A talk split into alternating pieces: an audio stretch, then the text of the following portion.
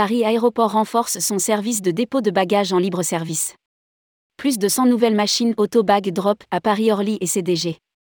Une centaine de nouvelles unités de dépôt de bagages en libre service seront livrées dans les aéroports de Paris-Charles de Gaulle et Paris-Orly dans les prochains mois.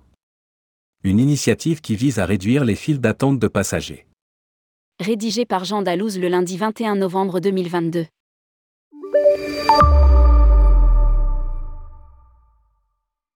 Pour répondre à la reprise de la demande de transport aérien, les options de libre-service pour les voyageurs vont se développer de manière significative dans les deux principaux aéroports de Paris, leur permettant de gagner du temps.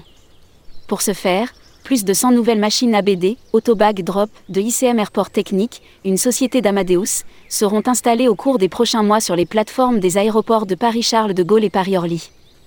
Elles viennent s'ajouter aux 360 machines déjà en service, permettant aux passagers de choisir le dépôt de bagages en libre service dans plus de la moitié des points d'enregistrement des aéroports parisiens.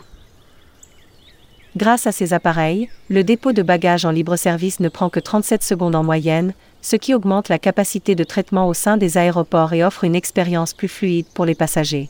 Commente Amadeus dans un communiqué.